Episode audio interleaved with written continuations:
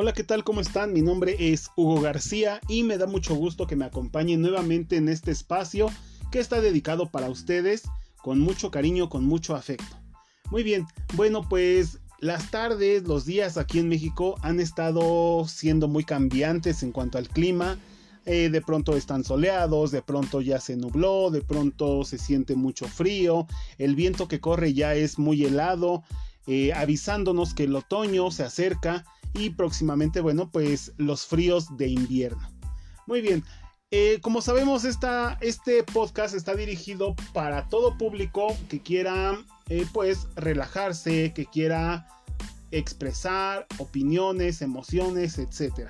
Pero bueno, pues sabemos que llevamos una dinámica sobre la lectura de una novela exquisita, una novela maravillosa, la cual conocemos como como agua para chocolate de nuestra querida escritora Laura Esquivel.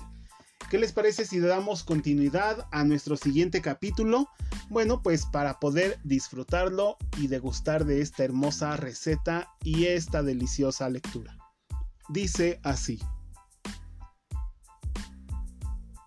Como agua para chocolate, capítulo 3, mes de marzo. Codornices en pétalos de rosas. Ingredientes.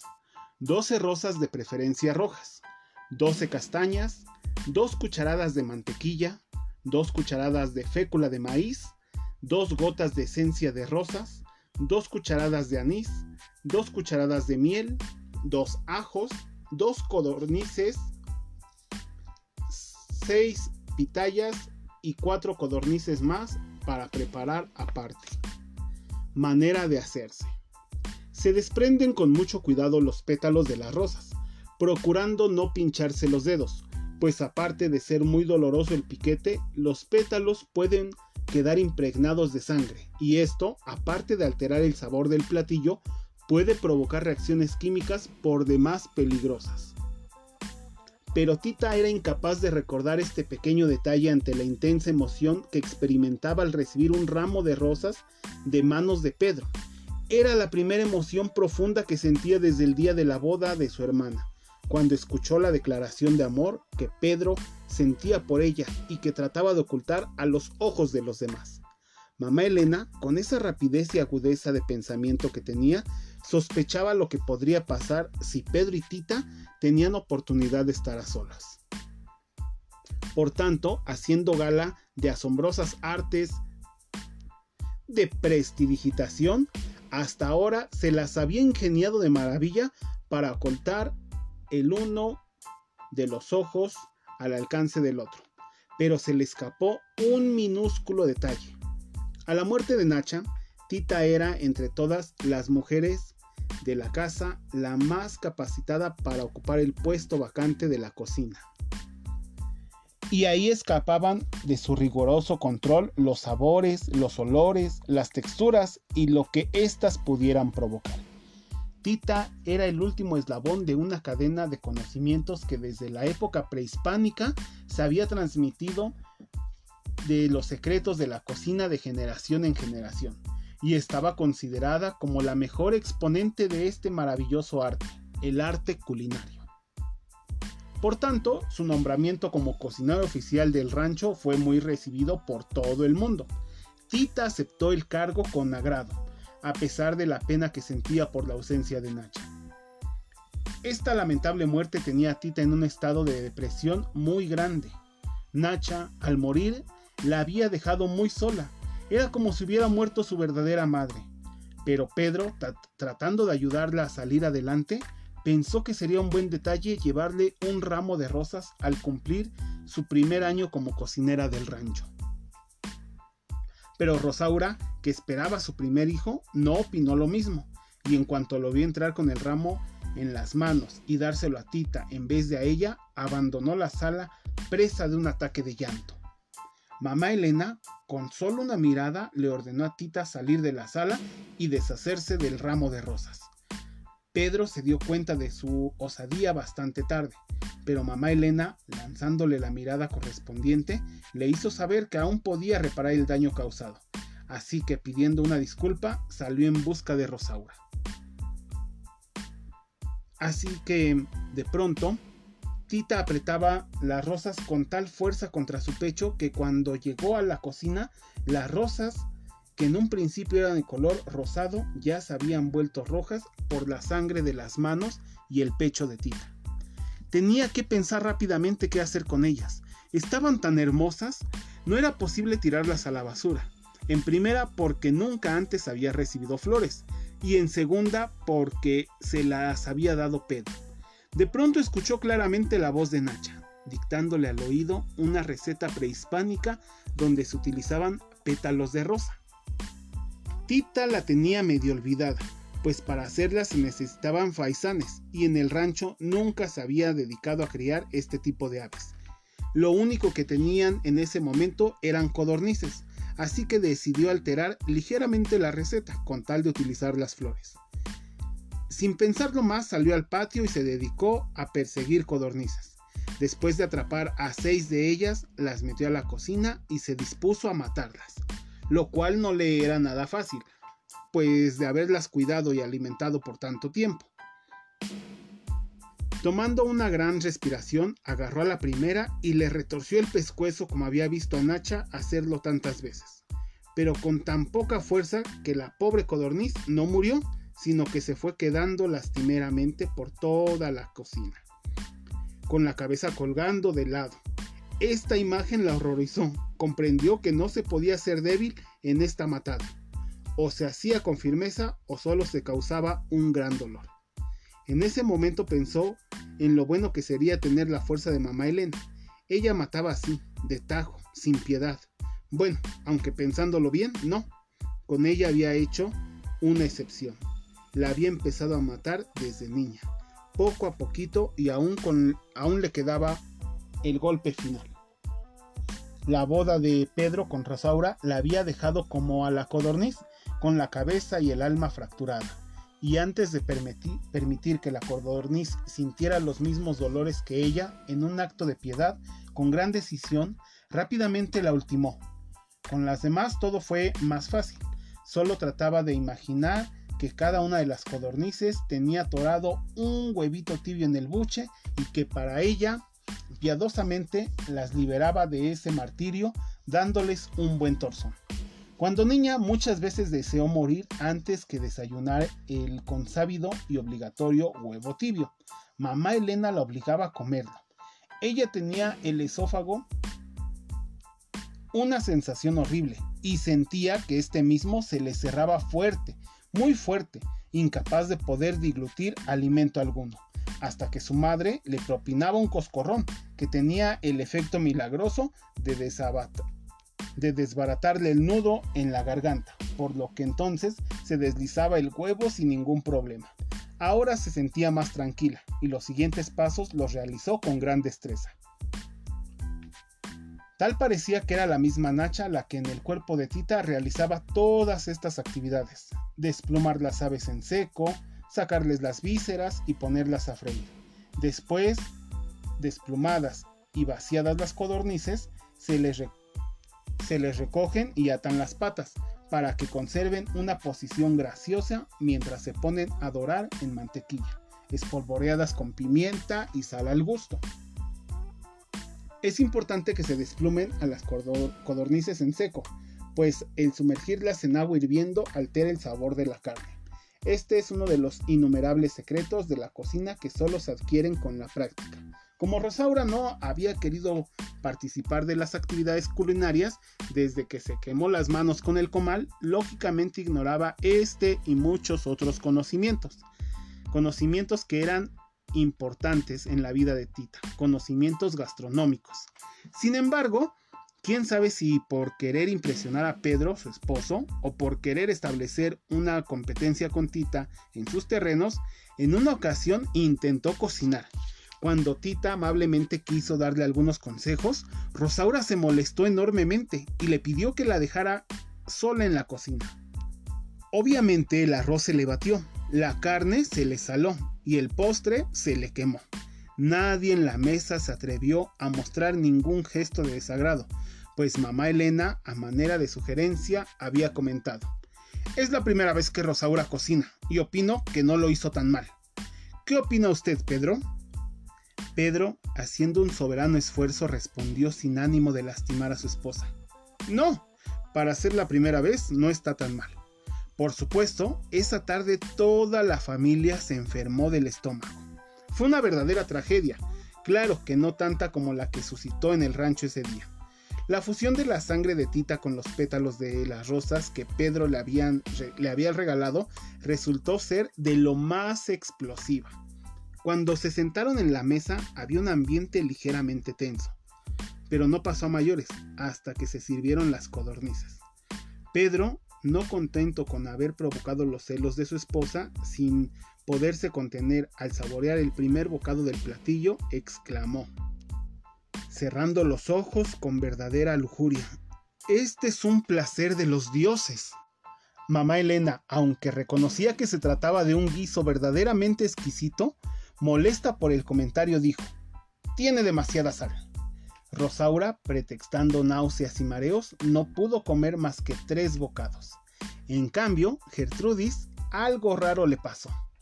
Parecía que el alimento que estaba ingiriendo producía en ella un efecto afrodisíaco, pues empezó a sentir que un intenso calor le invadía por las piernas. Un cosquilleo en el centro de su cuerpo no dejaba estar no la dejaba estar correctamente sentada en su silla.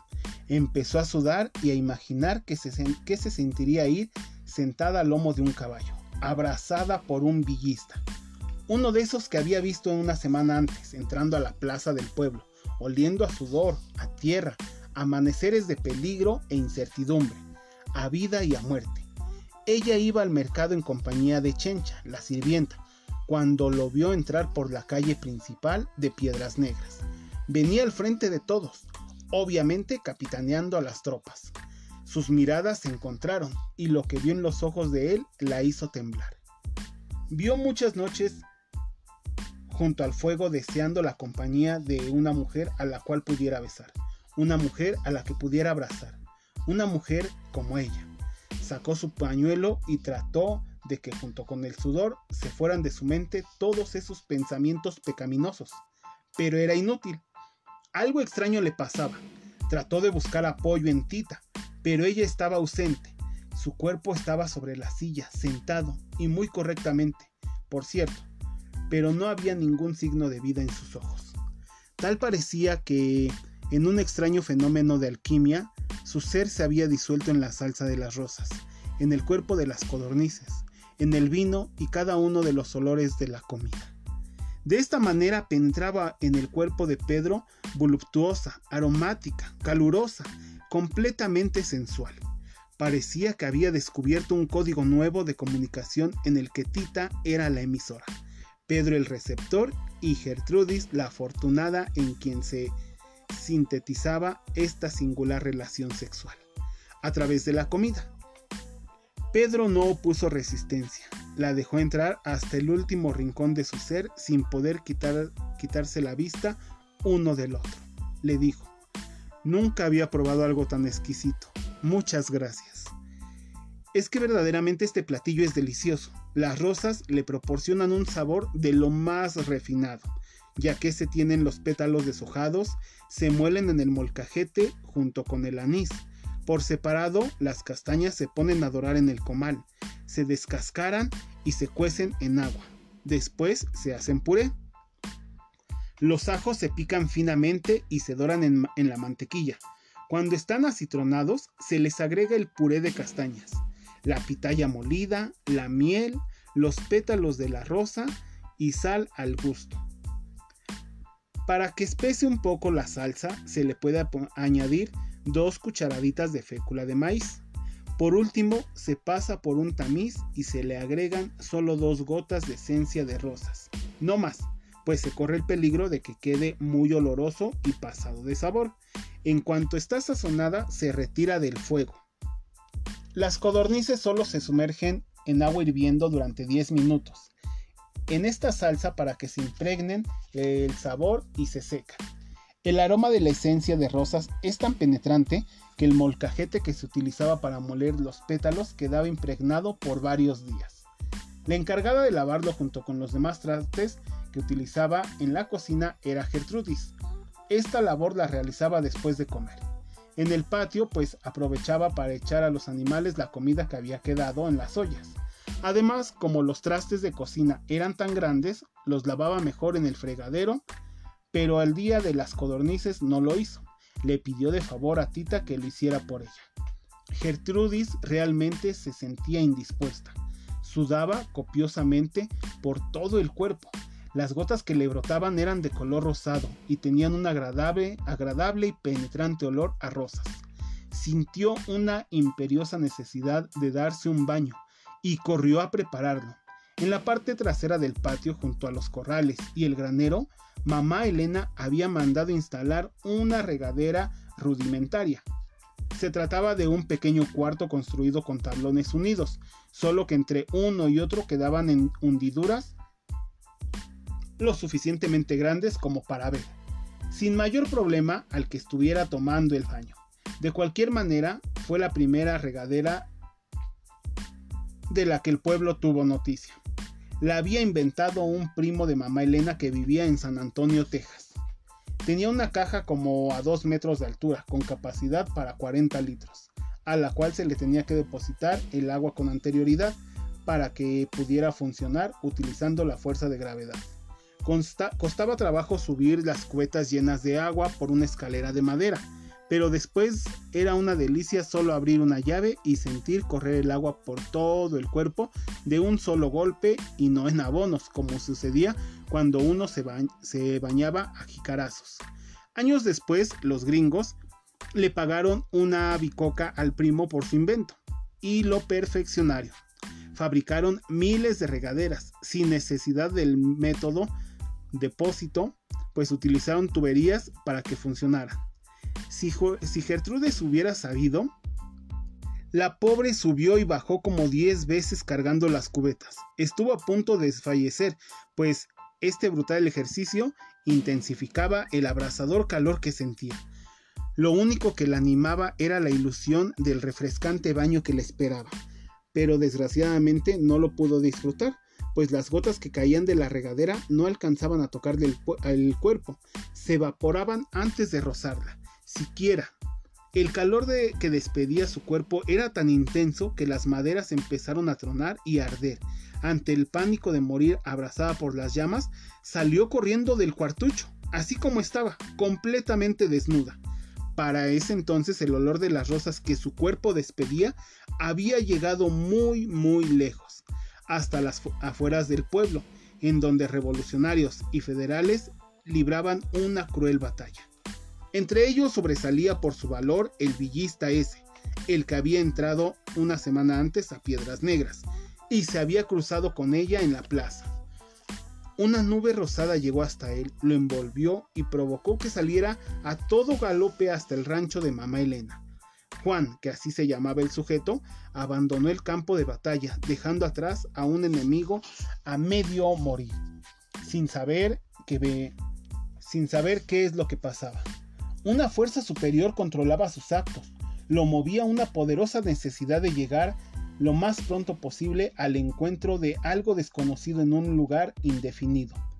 No le fue fácil dar, lo guiaba el olor del cuerpo de Gertrudis. Llegó justo a tiempo para descubrirla corriendo en medio del campo. Entonces supo, que para ella había llegado. Supo que por fin había estado en el lugar correcto. Supo que había llegado al lugar correcto. Esta mujer necesitaba imperiosamente que un hombre le apagara el fuego abrasador que nacía en sus entrañas, un hombre igual de necesitado de amor que ella, un hombre como él. Gertrudis dejó de correr en cuanto lo vio venir hacia ella. Desnuda como estaba, con el pelo suelto, cayéndole hasta la cintura e irradiando una luminosa energía, representaba lo que sería una síntesis entre una mujer angelical y un infernal. La delicadeza de su rostro y la perfección de su inmaculado y virginal cuerpo contrastaban con la pasión y la lujuria que le, salía, que le salía atropelladamente por los ojos y los poros. Estos elementos aunados a un deseo sexual que Juan por tanto tiempo había contenido por estar luchando con la, en la sierra hicieron que el encuentro entre ambos fuera espectacular. Él sin dejar de galopar para no perder tiempo, se inclinó, la tomó de la cintura, la subió al caballo, adelante de él, pero acomodándola frente a frente y se la llevó. El caballo, aparentemente siguiendo también órdenes superiores, siguió galopando, como si supiera perfectamente cuál era su destino final. A pesar de que Juan le había soltado las riendas para poder abrazar y besar apasionadamente a Gertrudis, el movimiento del caballo se confundía con el de sus cuerpos, mientras realizaban su primera copulación a todo galope y con alto grado de dificultad. Todo fue tan rápido que la escolta que seguía a Juan tratando de interceptarlo nunca lo logró. Decepcionados, dieron media vuelta y el informe que llevaron fue que el capitán había enloquecido repentinamente durante la batalla y que por esta causa había desertado del ejército. Generalmente, en esta, esta es la manera en la que se escribe la historia, a través de las versiones de los testigos presenciales que no siempre corresponden a la realidad pues el punto de vista de Tita sobre lo acontecido era totalmente diferente al de estos revolucionarios. Ella había observado todo desde el patio donde estaba lavando los trastes. No perdió detalle a pesar de que le interfiriera a la visión una nube de, de, vapor rosado y las llamas del cuarto de baño. A su lado, Pedro también tuvo la suerte de contemplar el espectáculo, pues habían salido al patio por su bicicleta para ir a dar un paseo. Y como mundos Mudos espectadores de una película, Pedro y Tita se emocionaron hasta las lágrimas al ver a sus héroes realizar el amor que para ellos estaba prohibido. Hubo un momento, un solo instante en el que Pedro pudo haber cambiado el curso de la historia, tomando a Tita de la mano, alcanzando pronunciar Tita, solo es eso. No tuvo tiempo de decir más. La sucia realidad se lo impidió. Se escuchó el grito de mamá Elena, preguntando qué era lo que pasaba en el patio. Si Pedro le hubiera pedido a Tita huir con él, ella no lo hubiera pensado ni tantito. Pero no lo hizo, sino que, montado rápidamente en su bicicleta, se fue pedaleando su rabia. No podía borrar de su mente la imagen de Gertrudis corriendo por el campo, completamente desnuda, sus grandes senos tambaleándose de un lado a otro, lo habían dejado hipnotizado. Él nunca había visto a una mujer desnuda, en la intimidad con Rosaura no había sentido deseo de verle el cuerpo ni de acariciárselo. En estos casos siempre utilizaban la sábana nupcial, que solo dejaba visibles las partes, de, las partes nobles de su esposa. Terminando el acto, se alejaba de la recámara antes de que ésta se descubriera. En cambio, ahora se había despertado en él la curiosidad de ver a Tita por algo por largo rato, así, sin ninguna ropa indagando, husmeando, averiguando cómo era hasta el último centímetro de piel de su monumental y atractivo cuerpo. De seguro se parecía al de Gertrudis, no en balde eran hermanas. La única parte del cuerpo de Tita que conocía muy bien, aparte de la cara y las manos, era el redondo torso de pantorrilla que había alcanzado a verle en una ocasión. Este recuerdo lo atormentaba por las noches. Qué antojo sentía de poner su mano sobre ese trozo de piel y luego por todo el cuerpo, tal y como había visto hacerlo al hombre que se llevó a Gertrudis, con pasión, con desenfreno, con lujuria. Tita, por su parte, intentó gritarle a Pedro que la, que la esperara, que se la llevara lejos, a donde jamás les permitieran amarse, a donde aún no hubiera inventado reglas que seguir y respetar, a donde no estuviera su madre, pero su garganta no emitió ningún sonido. Las palabras se le hicieron nudo y se ahogaron unas a otras antes de salir. Se sentía tan sola y abandonada. Un chile en hogada olvidado en una cacerola después de, una, de un gran banquete no se sentiría peor que ella. ¿Cuántas veces sola en la cocina se había tenido que comer una de estas delicias antes de permitir que se echara a perder? El que nadie se coma el último chile de la charola generalmente sucede cuando la gente no quiere demostrar su gula y aunque les encantaría devorarlo, nadie se atreve. Y es así como se rechaza a un chile relleno que contiene todos los sabores inimaginables. Lo dulce del acitrón, lo picoso del chile, lo sutil de la nogada, lo refrescante de la granada. Un maravilloso chile en nogada, que contiene en su interior todos los secretos del amor, pero que nadie podría desentrañar a causa de la decencia. Maldita decencia. Maldito manual de Carreño. Por su culpa, su cuerpo quedaba destinado a marchitarse poco a poco, sin remedio alguno. Y maldito Pedro tan decente, tan correcto, tan varonil, tan, tan amado. Si Tita hubiera sabido entonces que no tendría que pasar muchos años para que su cuerpo conociera el amor, no se habría desesperado tanto en ese momento. El, el segundo grito de mamá Elena la sacó de sus cavilaciones y la hizo buscar rápidamente una respuesta. No sabía qué era lo que le iba a decir a su mamá, si primero le decía que estaba ardiendo la parte trasera del patio o que Gertrudis se había ido con un villista al lomo de caballo y desnuda. Se decidió por dar una versión en lo cual los federales a los que Tita aborrecía habían entrado en tropel, habían prendido fuego a los baños y habían raptado a Gertrudis. Mamá Elena se creyó, se creyó toda la historia y enfermó de la pena, pero estuvo a punto de morir cuando se enteró una semana después por boca del padre Ignacio, el párroco del pueblo, que quién sabe cómo se enteró, que Gertrudis estaba trabajando en un burdel en la frontera. Prohibió volver a mencionar el nombre de su hija y mandó a quemar sus fotos y su acta de nacimiento. Sin embargo, ni el fuego ni el paso de los años han prohibido borrar el penetrante olor a rosas que despide el lugar donde antes estuvo la regadera y que ahora es el estacionamiento de un edificio de departamentos. Tampoco pudieron borrar de la mente de Pedro y de Tita las imágenes que observaron y que los marcaron para siempre. Desde ese día, las codornices en pétalos de rosas se convirtieron en un mudo recuerdo de esta experiencia fascinante. Tita lo preparaba cada año como ofrenda a la libertad de su hermana la libertad que había alcanzado y ponía especial esmero en decorarlo con decorarlo sobre todo a las codornices.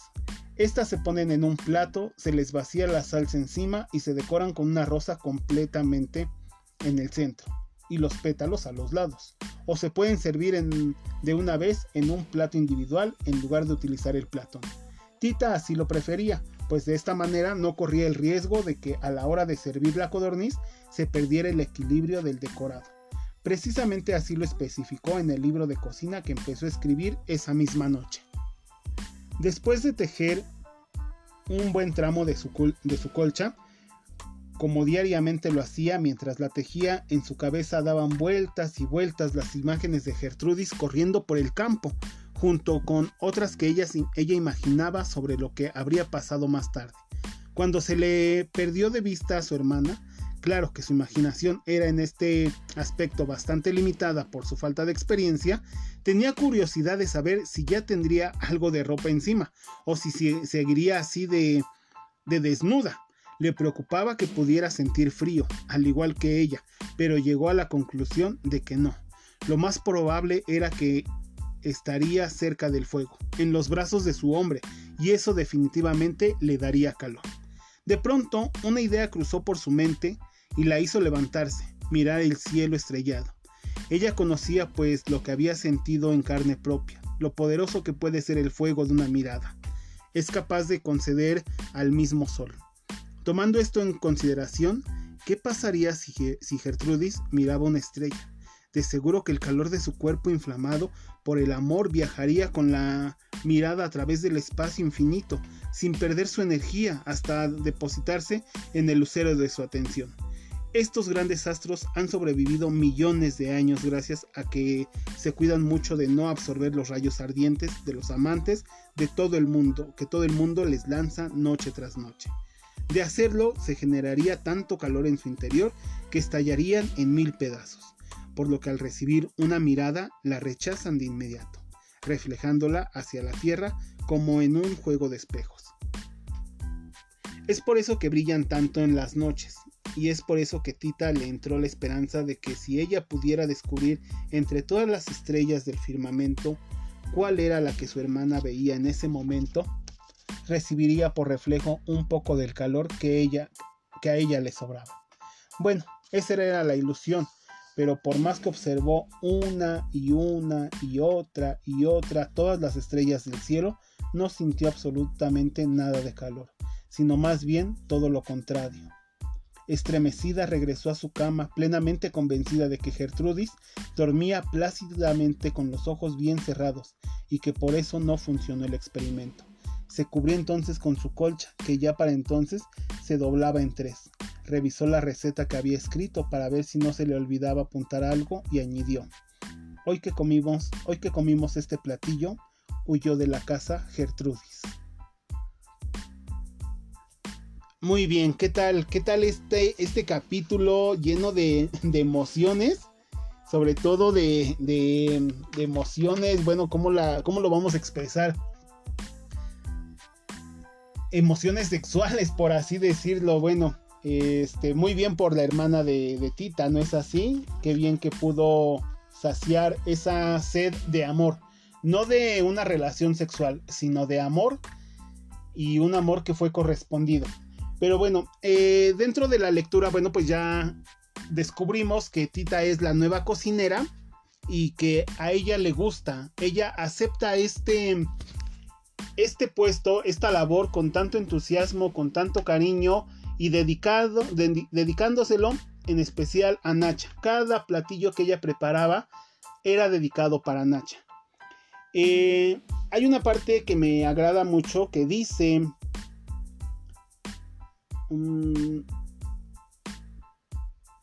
Que para este tipo de acciones no se puede ser débil.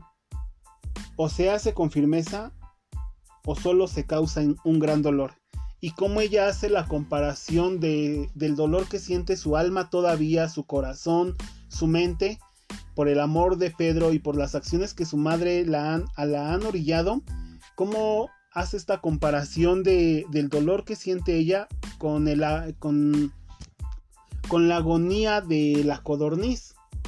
Entonces, bueno, pues podemos darnos una pequeña idea de lo que Tita siente al ver a Pedro y a Rosaura casados, ¿no es así? Y otra frase que, que, se comenta en el libro que es muy fuerte, es muy interesante. Y yo creo que muchos de nosotros la hemos sentido. Y si alguno de ustedes todavía no tiene esta el poderoso fuego de una mirada, seguramente en algún momento lo van a tener y van a sentir ese calor dentro de ustedes, van a perder ese frío que sienten, entonces es una frase muy fuerte, una frase muy completa, muy llena que dice el poderoso, lo poderoso que puede ser el fuego de una mirada. Y creo que todas las personas, los amantes, los esposos, las esposas, este, las parejas, han tenido esa, esa mirada y saben que es el amor de su vida, saben que son el uno para el otro. Entonces, pero bueno, me está agradando mucho la historia que estamos llevando a cabo. Nuestro siguiente capítulo, bueno, pues le vamos a dar continuidad la siguiente semana. Y les pido una disculpa, habíamos dejado un poquito abandonado el proyecto, pero bueno, por cuestiones laborales, pero ya estamos de nuevo con ustedes. Recuerden que contamos con nuestra página de Facebook, de igual manera se llama Te escucho, te entiendo, te ayudo. Pueden darle like, pueden darle me gusta a la fanpage y escribir ahí sus comentarios. También subimos ahí eh, muchos, este, mucha información, muchos artículos de interés, de mm, cultura, etcétera, sobre lo que es el, lo que son las tradiciones, cuentos, historias, reflexiones, etcétera. Entonces, ojalá puedan darle me gusta, puedan seguirnos en nuestras redes sociales y compartan este podcast. Si les gustó, por favor, compártanlo, sobre todo disfrútenlo y pues les pido por favor que nos cuidemos mucho, hagamos haciendo uso de la sana distancia, del uso del cubrebocas, del gel antibacterial y por favor vivan bien, amen con todo su ser y sean inmensamente felices. Eso es lo que les puedo recomendar y les puedo aconsejar. Yo que soy su amigo Hugo García, pasen una excelente tarde, una excelente mañana, un excelente día a la hora que nos escuchen. Hasta luego.